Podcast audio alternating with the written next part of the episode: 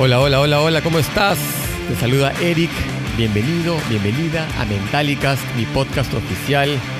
Un espacio para poder hablar de mentalidad de emprendimiento, mentalidad hacia la vida, desarrollo personal, liderazgo, etc. Y tú ya sabes, si no lo sabes, ahora te lo cuento. Yo no soy coach, no soy gurú de nada. Soy solamente un tipo que estaba hinchado de los huevos de trabajar en un empleo, en un cubículo.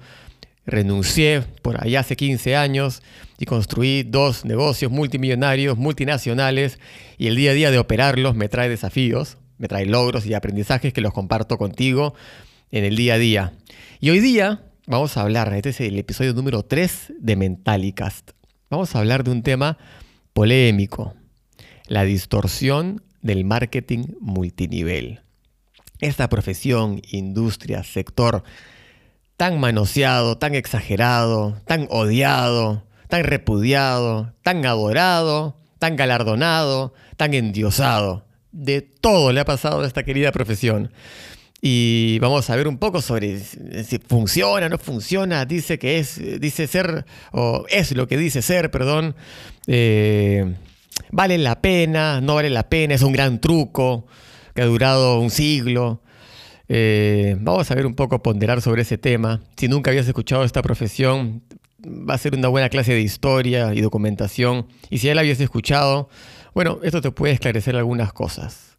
Te va a servir muchísimo saber el detrás de cámara de esta profesión, detrás del circo del marketing multinivel. A ver, pero para poder hacerlo, creo que tenemos que dar un poco de contexto y el contexto se va a dar a través de la historia. ¿De dónde nace este concepto? Está tanto tiempo en el mundo eh, no es algo nuevo. Eh, y todo empieza en el año 1886 con una compañía llamada Avon. Para los eh, alienados, como yo a veces, Avon. Y en esa época me acuerdo, yo no me acuerdo carajo porque no estaba vivo ahí en el viejo oeste, ¿no? Pero me acuerdo en el sentido que hizo los logos que decía The Company for Women, la compañía para la mujer. Y así nace el concepto de la venta directa, la venta por catálogo, el ofrecer puerta a puerta un producto, en este caso cosméticos. Y así fue como nació este concepto de eliminar tiendas, eliminar la distribución tradicional y utilizar el marketing más efectivo de la historia, que hasta el día de hoy lo sigue siendo, que es el marketing boca a boca. Y vamos avanzando en el tiempo, llega en el año 51 Tupperware. Si alguna vez le dijiste a algún recipiente que se puede cerrar, le dijiste Tupper, es por esta compañía, Tupperware, que nace vendiendo recipientes para conservar comida, etc. Y de ahí se generalizó, como palabra, eh, que es lo peor que le puede pasar a otra compañía, porque a la pides un Tupper y te dan cualquier huevada y, es Tupper. Y pobres los de Tupperware que se matan tratando de vender y, no, lo deben lograr. Eh, de ahí, año 63, llega otra compañía llamada Mary Kay, cosméticos también. Entonces así es como empieza este tema de la venta directa, de llegar a la casa de la gente, de manera más directa. Y técnicamente, o el objetivo era llegar más barato, ¿no? Porque ya no había gastos de publicidad, la publicidad era la misma distribuidora, consultora, en este caso, ¿no? Dominada prácticamente por mujeres. Casi un 92% de estas compañías están dirigidas por mujeres. Pero al mismo tiempo, y acá es donde empieza un poco también la distorsión. Por ahí, en el año 1919 aparece un señor, creo que en Nueva York, que se llama Charles Ponzi y creó la primera conocida pirámide financiera. Ofrecía una especie de pagarés eh, y que yo finalmente y lo que hacía el tipo era recibía el dinero y con el dinero que recibía tuyo le pagaba al que le había prometido unos intereses ayer. Y después, cuando alguien más venía, le daba tu plata. Una pirámide, pues. Y así es como los esquemas Ponzi se hicieron conocidos por este delincuente, básicamente. También obviamente evolucionaron a, pues, por el año 35 a la cadena de cartas. La más clásica fue Club de Prosperidad. En esa época era como forwardear un email, pero era básicamente cartas físicas y tú hacías unas donaciones. Eso se ha dado hasta el día de hoy, hace poco tiempo, unos 4 o 5 años, me acuerdo que resurgió una de estas cadenas de cartas, pero de manera digital. Se llamaba, ¿Cómo se llamaba? La flor de la abundancia. Y siempre no hay nada nuevo en el mundo hoy en día. Todo se ha repetido desde algún punto de la historia. Y esto fue una repetición de las cadenas de cartas del año 35, siempre con, una, con un fondo eh, alturado, casi místico, y que tú ponías la plata para colaborar. Pero plata por plata igual pirámide. Así de simple. O sea, plata por plata igual pirámide. Es así de simple. Y bueno, fue creciendo. Eh, esto lamentablemente empezó a distorsionar a las pobres Mary Kay, Tupperware y Avon, pero bueno, se tenía que convivir con ello. Y en el año 59 nace una figura un poco diferente, el multinivel. Ya no era venta directa. Acá ya se balanceaba un poco los pagos con el reclutamiento de nuevas personas. En Mary Kay, Tupperware podías reclutar, por supuesto, pero ganabas muy poquito, ganabas muy poquito de la gente que ingresaba en tus equipos pero multinivel nace con esta empresa Amway, de American Way, que era una manera bastante no, irónica, bastante audaz de irse en contra de, los rusos y los chinos para Estados Unidos, yéndose en contra del, del comunismo, y decían, el capitalismo es de American Way, Amway. Y así nace el multinivel. Obviamente la empresa estuvo muy perseguida por todos los flancos siempre. Y ahora vamos a hablar un poquito sobre por qué, por qué siempre se ha visto mal eh, a esta profesión. Y en el año 79, la Comisión Federal de Comercio, la FTC en Estados Unidos, le enjuicia a Amway por pirámide. Y le dice, tú no eres un negocio legítimo, eres una pirámide financiera. Después de un juicio que duró como un año, gana Amway y la FTC le dice, ok, no eres pirámide porque no ganas dinero por reclutar a personas. Y este veredicto está en, online. Tú puedes poner ahí este FTC ruling en inglés, R-U-L-I-N-G, y ahí está. Ese ruling, ese veredicto, eh, es lo que pavimentó eh, el marketing multinivel eh, del año 80 en adelante. Abrió las puertas porque la FTC reconocía a esta actividad comercial como una legítima. Y decía básicamente dos cosas. No ganas por reclutar personas, ya que tú no ganabas de asociar a alguien como una pirámide que te da la plata y listo, y tú ganaste un porcentaje de ello, lo que fuera. Eh, acá ganas un porcentaje del volumen de los productos que compró. Entonces tiene que haber un producto de por medio. Ahora, hay muchas compañías que tienen producto y son pirámide también. Voy a hablar de eso un poquito más adelante. Y lo otro, por lo cual también no lo dirigieron como pirámide, eh, es que no obliga la compra de grandes inventarios. Cosa que eventualmente también se distorsionó. Pero bueno, vamos a hablar de eso en un, segundo. Lo que sí dijo la FTC, y también está ahí en el documento, no sé si está en español, pero bueno, si lo quieres bajar y quieres traducirlo, bienvenido tu tiempo. Les dijo, no exageren las ganancias ni los beneficios de los productos. Ay Dios, ¿cómo no se hizo caso a eso? Porque la verdad es que se cagaron en la nota, como dicen en Perú. Y no solamente Amway, sino el 95 o 99% de compañías exageran las ganancias y, beneficia, y, y los beneficios de sus productos. Aparentemente todas las compañías de salud de esta profesión cura cáncer no tomes más tus pastillas, este, no vayas, no te hagas quimio, vamos con todo, mi producto te va a salvar. Cuidado, distorsión, distorsión, vamos a hablar de eso en un segundo. Pero bueno, como les decía, la, ese juicio pavimentó y abrió las puertas para que los 80s nazcan grandes compañías multimillonarias, icónicas, eh, que se mantienen vivas hasta el día de hoy, como Herbalife, Nuskin, Usana, Mareluca, Forever Living y muchísimas más, alemanas, chinas, este, y gran, bueno, un montón de, Estados Unidos y por allá, ya en el 91 creo que aparece OmniLife de un distribuidor de Herbalife. Eh, y empieza también ya el tema eh, en América Latina con compañías oriundas de América Latina, ya no eran solamente compañías americanas, chinas o europeas las que se venían, sino ya también eh, locales, por así decirlo. Y así se empezó a navegar en esta profesión, gente ingresaba, gente se iba, creo que el 80% de la gente se iba antes de, los, antes de los 12 meses, una onda así. Y luego y acá viene un poco el eje central de lo que quería comentarles. En el año 2005 hay como un pequeño giro. unos eruditos ahí empezaron a maniobrar el modelo. Eh, y empieza lo que yo personalmente llamo la década de la distorsión. En ese año crean, en, en, la vecindad de esos años 2004, 2003, 2004, 2005, 2006, nacen compañías y las voy a nombrar porque hoy en día todas están bajo tierra eh, y los distribuidores o ya están en, otra compañía o eh, también o dejaron el multinivel por siempre. Compañías como Monavi, Agile, Sango, Travel One, Three. Para mí, las protagonistas de la distorsión. Y acá es donde te digo algo muy importante. Yo estuve en las filas de una de estas compañías. Así es, yo en el año 2006, en septiembre de 2006, descubro el emprendimiento gracias al multinivel y a una de esas compañías.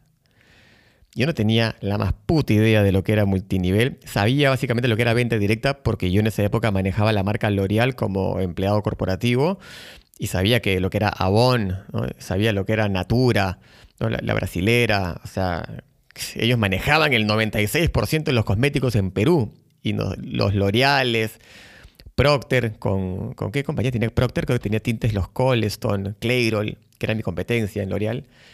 Manejábamos pues un tímido 4%, 5%. La venta directa siempre ha sido una fuerza importante. Sin embargo, Mona, Viagel, Sango, Travel One Street no eran venta directa, eran multinivel puro y rudo. Pero ni siquiera multinivel, o sea, eran hoy viéndolo en, en retrospectiva como que pirámides disfrazadas de multinivel. Y te digo algo, va a sonar un poco hipócrita, pero yo creo, por lo menos algunas de ellas, yo habiendo conocido los dueños, no lo sabían. La distorsión fue tan paulatina que se olvidaron, sin querer queriendo, suena muy cínico, pero bueno, de que había que vender un producto. Porque todas estas compañías tenían productos relativamente buenos, pero estaban 100% enfocadas en el reclutamiento ninguno de los líderes, incluido yo, vendíamos ni un miligramo, mililitro o ni lo que fuera que ofrecían estas compañías. No vendíamos nada del producto o el servicio. Solo era, era un deporte de metegente. Y la gran mayoría, yo he conocido muchísimos líderes de todas estas compañías, pensaron que eso era. Y como que teníamos este punto ciego. Y sí, no tuvimos la periferia para darnos cuenta, no, no, vino un narizón de pelo largo con un podcast a explicarte de que eso estaba mal.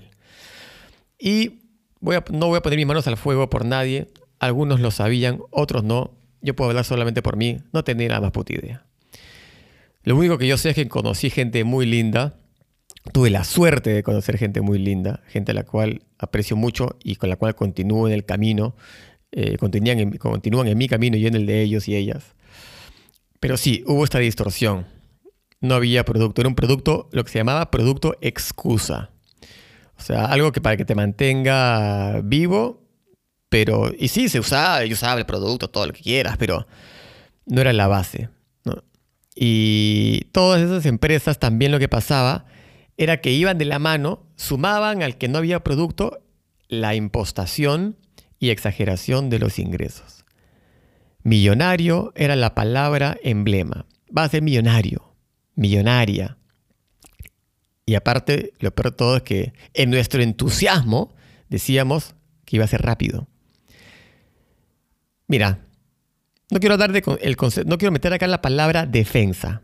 Sin embargo, la voy a meter porque bueno, ya está.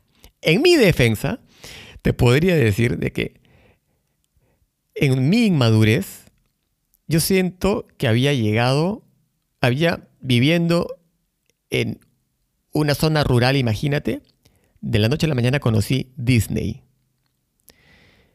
Y me emocioné tanto, como cualquiera de nosotros dentro de la inmadurez se podría emocionar, que regresas a tu casa y dices, acabo de ver otro planeta. No, no era otro planeta, era un parque de diversiones básicamente con algunos juegos basados en trenes y disfraces.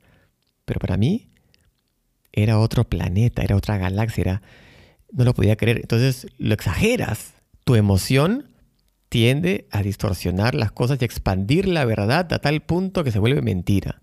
Y esa mentira te la crees. Porque yo también hablaba de millonarios y todo, y yo no estaba ganando plata todavía, pero mi visión estaba ahí. Yo lo estaba viendo con mis propios ojos, lo veía en otra gente. Entonces el hecho de que yo sentía que me iba a pasar a mí, hacía que, nada, yo le contaba a todo el mundo, voy a ser millonario. Y si tú no ves esto, eres un imbécil. Complicado. Fui parte de la distorsión y cargo ese galardón con mucha honra, porque fue parte de mi proceso. Si alguna vez te taladré el teléfono 45 veces para que vengas a una presentación, te pido mil disculpas. Era un chiquito de 9 años que acababa de regresar de Disney y no podía procesar lo que había vivido. Así que bueno, esa fue la gran distorsión. Y para hacerlo peor todavía, para meterle más barro a la torta, la distorsión fue sumada con compañías como Sig Rewards, Telex Free, Pay Diamond, WCM777. Estas compañías sí eran de, figuras mucho más clandestinas, no mucho más, eran. O sea, totalmente fuera de la ley, con gente ya directamente, o sea, como que... Y yo he conocido la gente, mucha gente que ha estado ahí, sabían exactamente lo que estaban haciendo, sabía que estaban estafando gente. A diferencia de, te diría, por lo menos la gente que yo conocí en las otras compañías que te digo, Mona, Viaggio, El Sango, Travel One Three, no sentían, genuinamente sentíamos, porque me meto ahí, que estábamos haciéndole un bien a la gente, por supuesto, ¿no? Pero las otras no. Eso sí lo tengo clarísimo, porque a mí me llamaron de todas y me hablaban como si fueran mafiosos. Pero dame tu DNI nada más y mira, tú no le digas esto a nadie, ¿ya? Lo que tienes que hacer. Es conseguirte, porque me hablas en voz baja, mierda, ¿qué te pasa? Entonces, bueno, algo se tenía que hacer. La distorsión estaba ya llegando a una disonancia galopante. Y en el 2013 vino lo que yo llamo la corrección. Vino la FTC, la que otorgó este pavimento acelerado en el año 79 a Amway, y regresó como papá. Dijo, ¿qué carajo están haciendo? Ah? Los dejé en 79 ordenaditos y mira, mire cómo me están dejando la casa. Y agarró una compañía chica, relativamente chica, que facturaba 150 millones de dólares al año, se llamaba Vima, y la cerró. Y la puso como ejemplo. Diciendo, este producto realmente no es mejor que la competencia, no ofrece un valor agregado diferente, hemos investigado, no obtiene un real incentivo o beneficio para sus mismos distribuidores. Esto está basado en el reclutamiento. Cerrados. Todos a su casa. Y multas a los dueños. Pero no pasó mucho.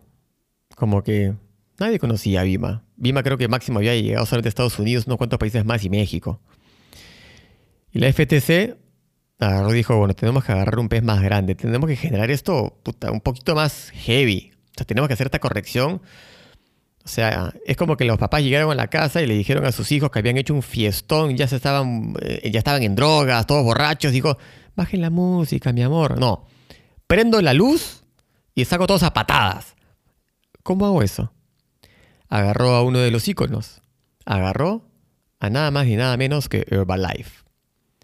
Y muy públicamente le puso una multa de 200 millones de dólares la puso como ejemplo y básicamente Herbalife fue, en términos generales, como que crucificada para salvarnos. Perdón por la referencia. Y eso sí fue un despertar de ojos para muchos, para muchísimos. Repito, nuevamente, en mi defensa, yo en el año 2009 ya había dejado este, aquella compañía protagonista de la distorsión, ya había encaminado mi vida hacia una empresa eh, real, con un producto real, para gente real. O sea, algo que hubiera funcionado en el año 1934, ¿ok? Eh, ya había abierto los ojos, pero muchísima gente no había abierto los ojos. No, les convenía abrir los ojos tampoco. A mí me crucificaron por abrir los ojos, de hecho, me mandaron a la mierda. Pero bueno, yo estaba tranquilo porque ética y moral ante todo una vez que me di cuenta de las cosas. Dicho eso, después de esta corrección del 2013, 2014, 2015, en el 2016, 17, 18 viene la etapa que yo llamo el despertar.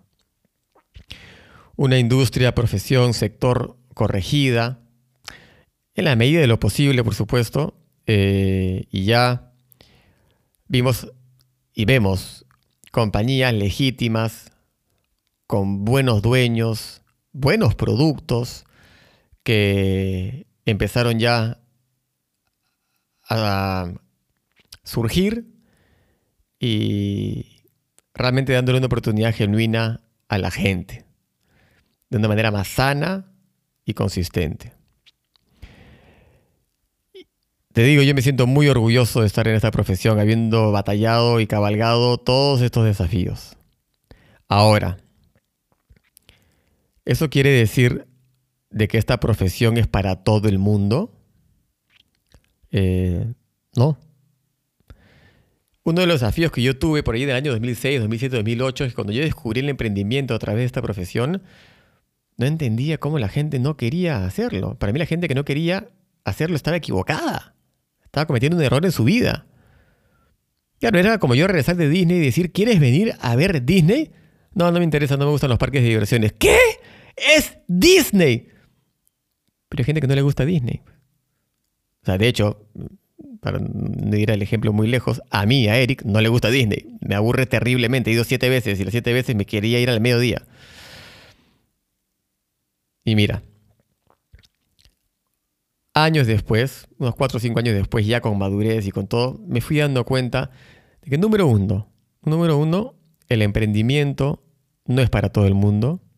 Si quieres emprender, no lo tienes que hacer de marketing multinivel.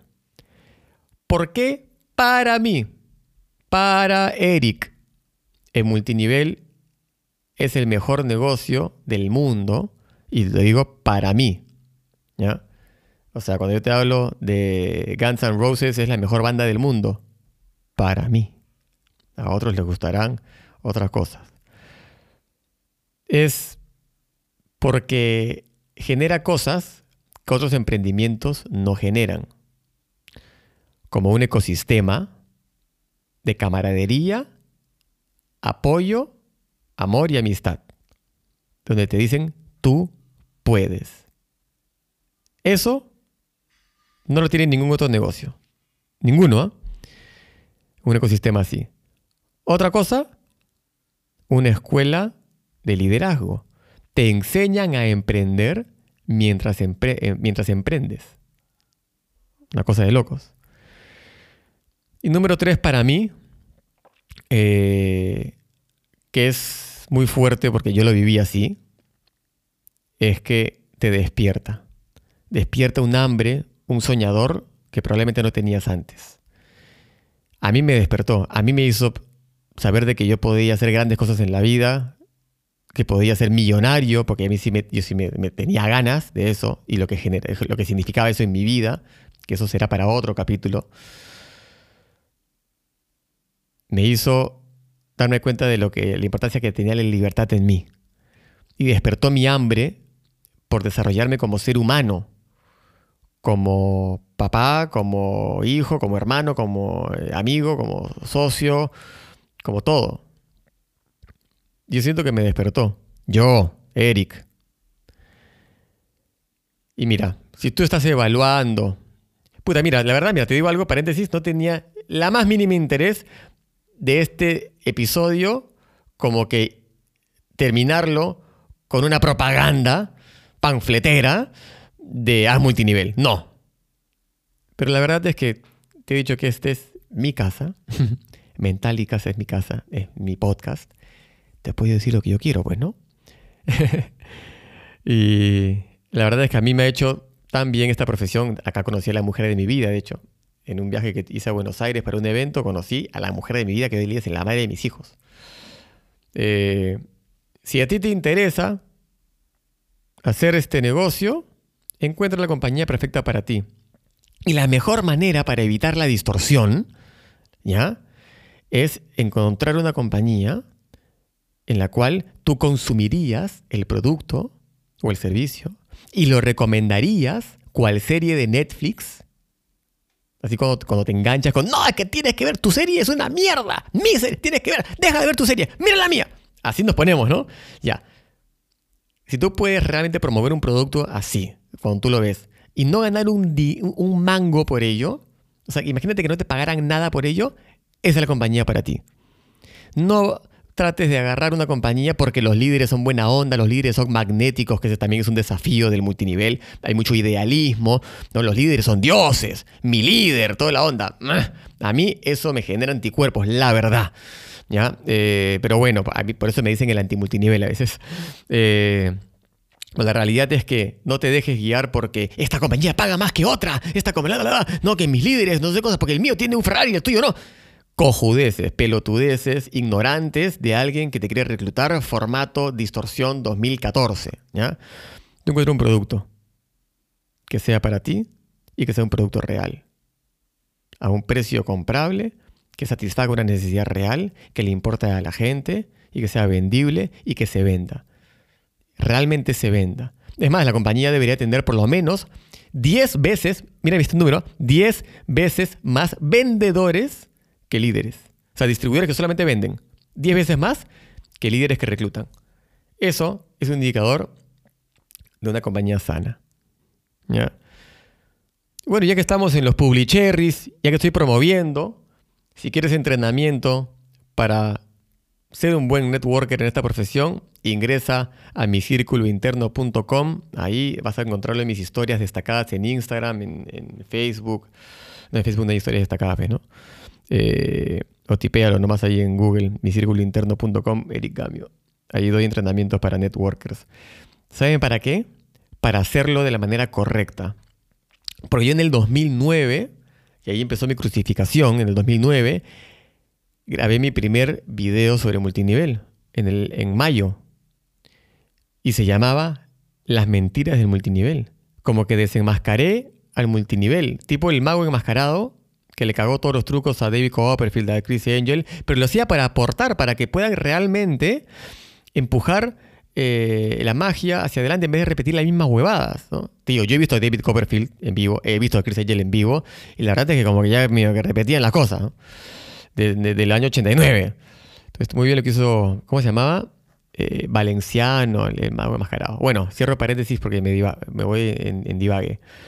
Eh, yo grabé mis primeros videos y la razón por la que creé, de hecho, mi marca personal en el año 2009 y empecé a grabar videos y todo, era para limpiar la imagen de marketing multinivel que nosotros mismos habíamos ensuciado con caca.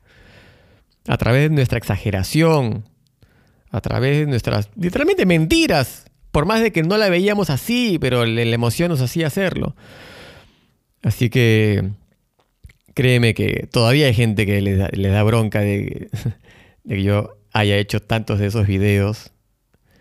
De hecho, dos compañías multimillonarias, algunas cuales he mencionado incluso hoy día, prohibieron, mandaron correos corporativos a todos sus distribuidores en el mundo, prohibiéndoles de, de ver los videos de Eric Gamio.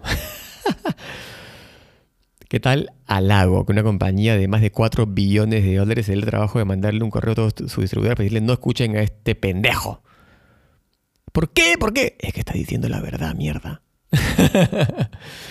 se van a enterar, se van a enterar. Sí, pues. Así que bueno, mis amigos, eso es todo por el día de hoy. Espero haberlos entretenido, haberlos informado. Sigue siendo este un punto, esto un punto de vista. Te invito siempre a cuestionarme y a que crees tu propia verdad eh, y la cabalgues también. Te mando un abrazo y nos vemos en el siguiente episodio de Mentalicast.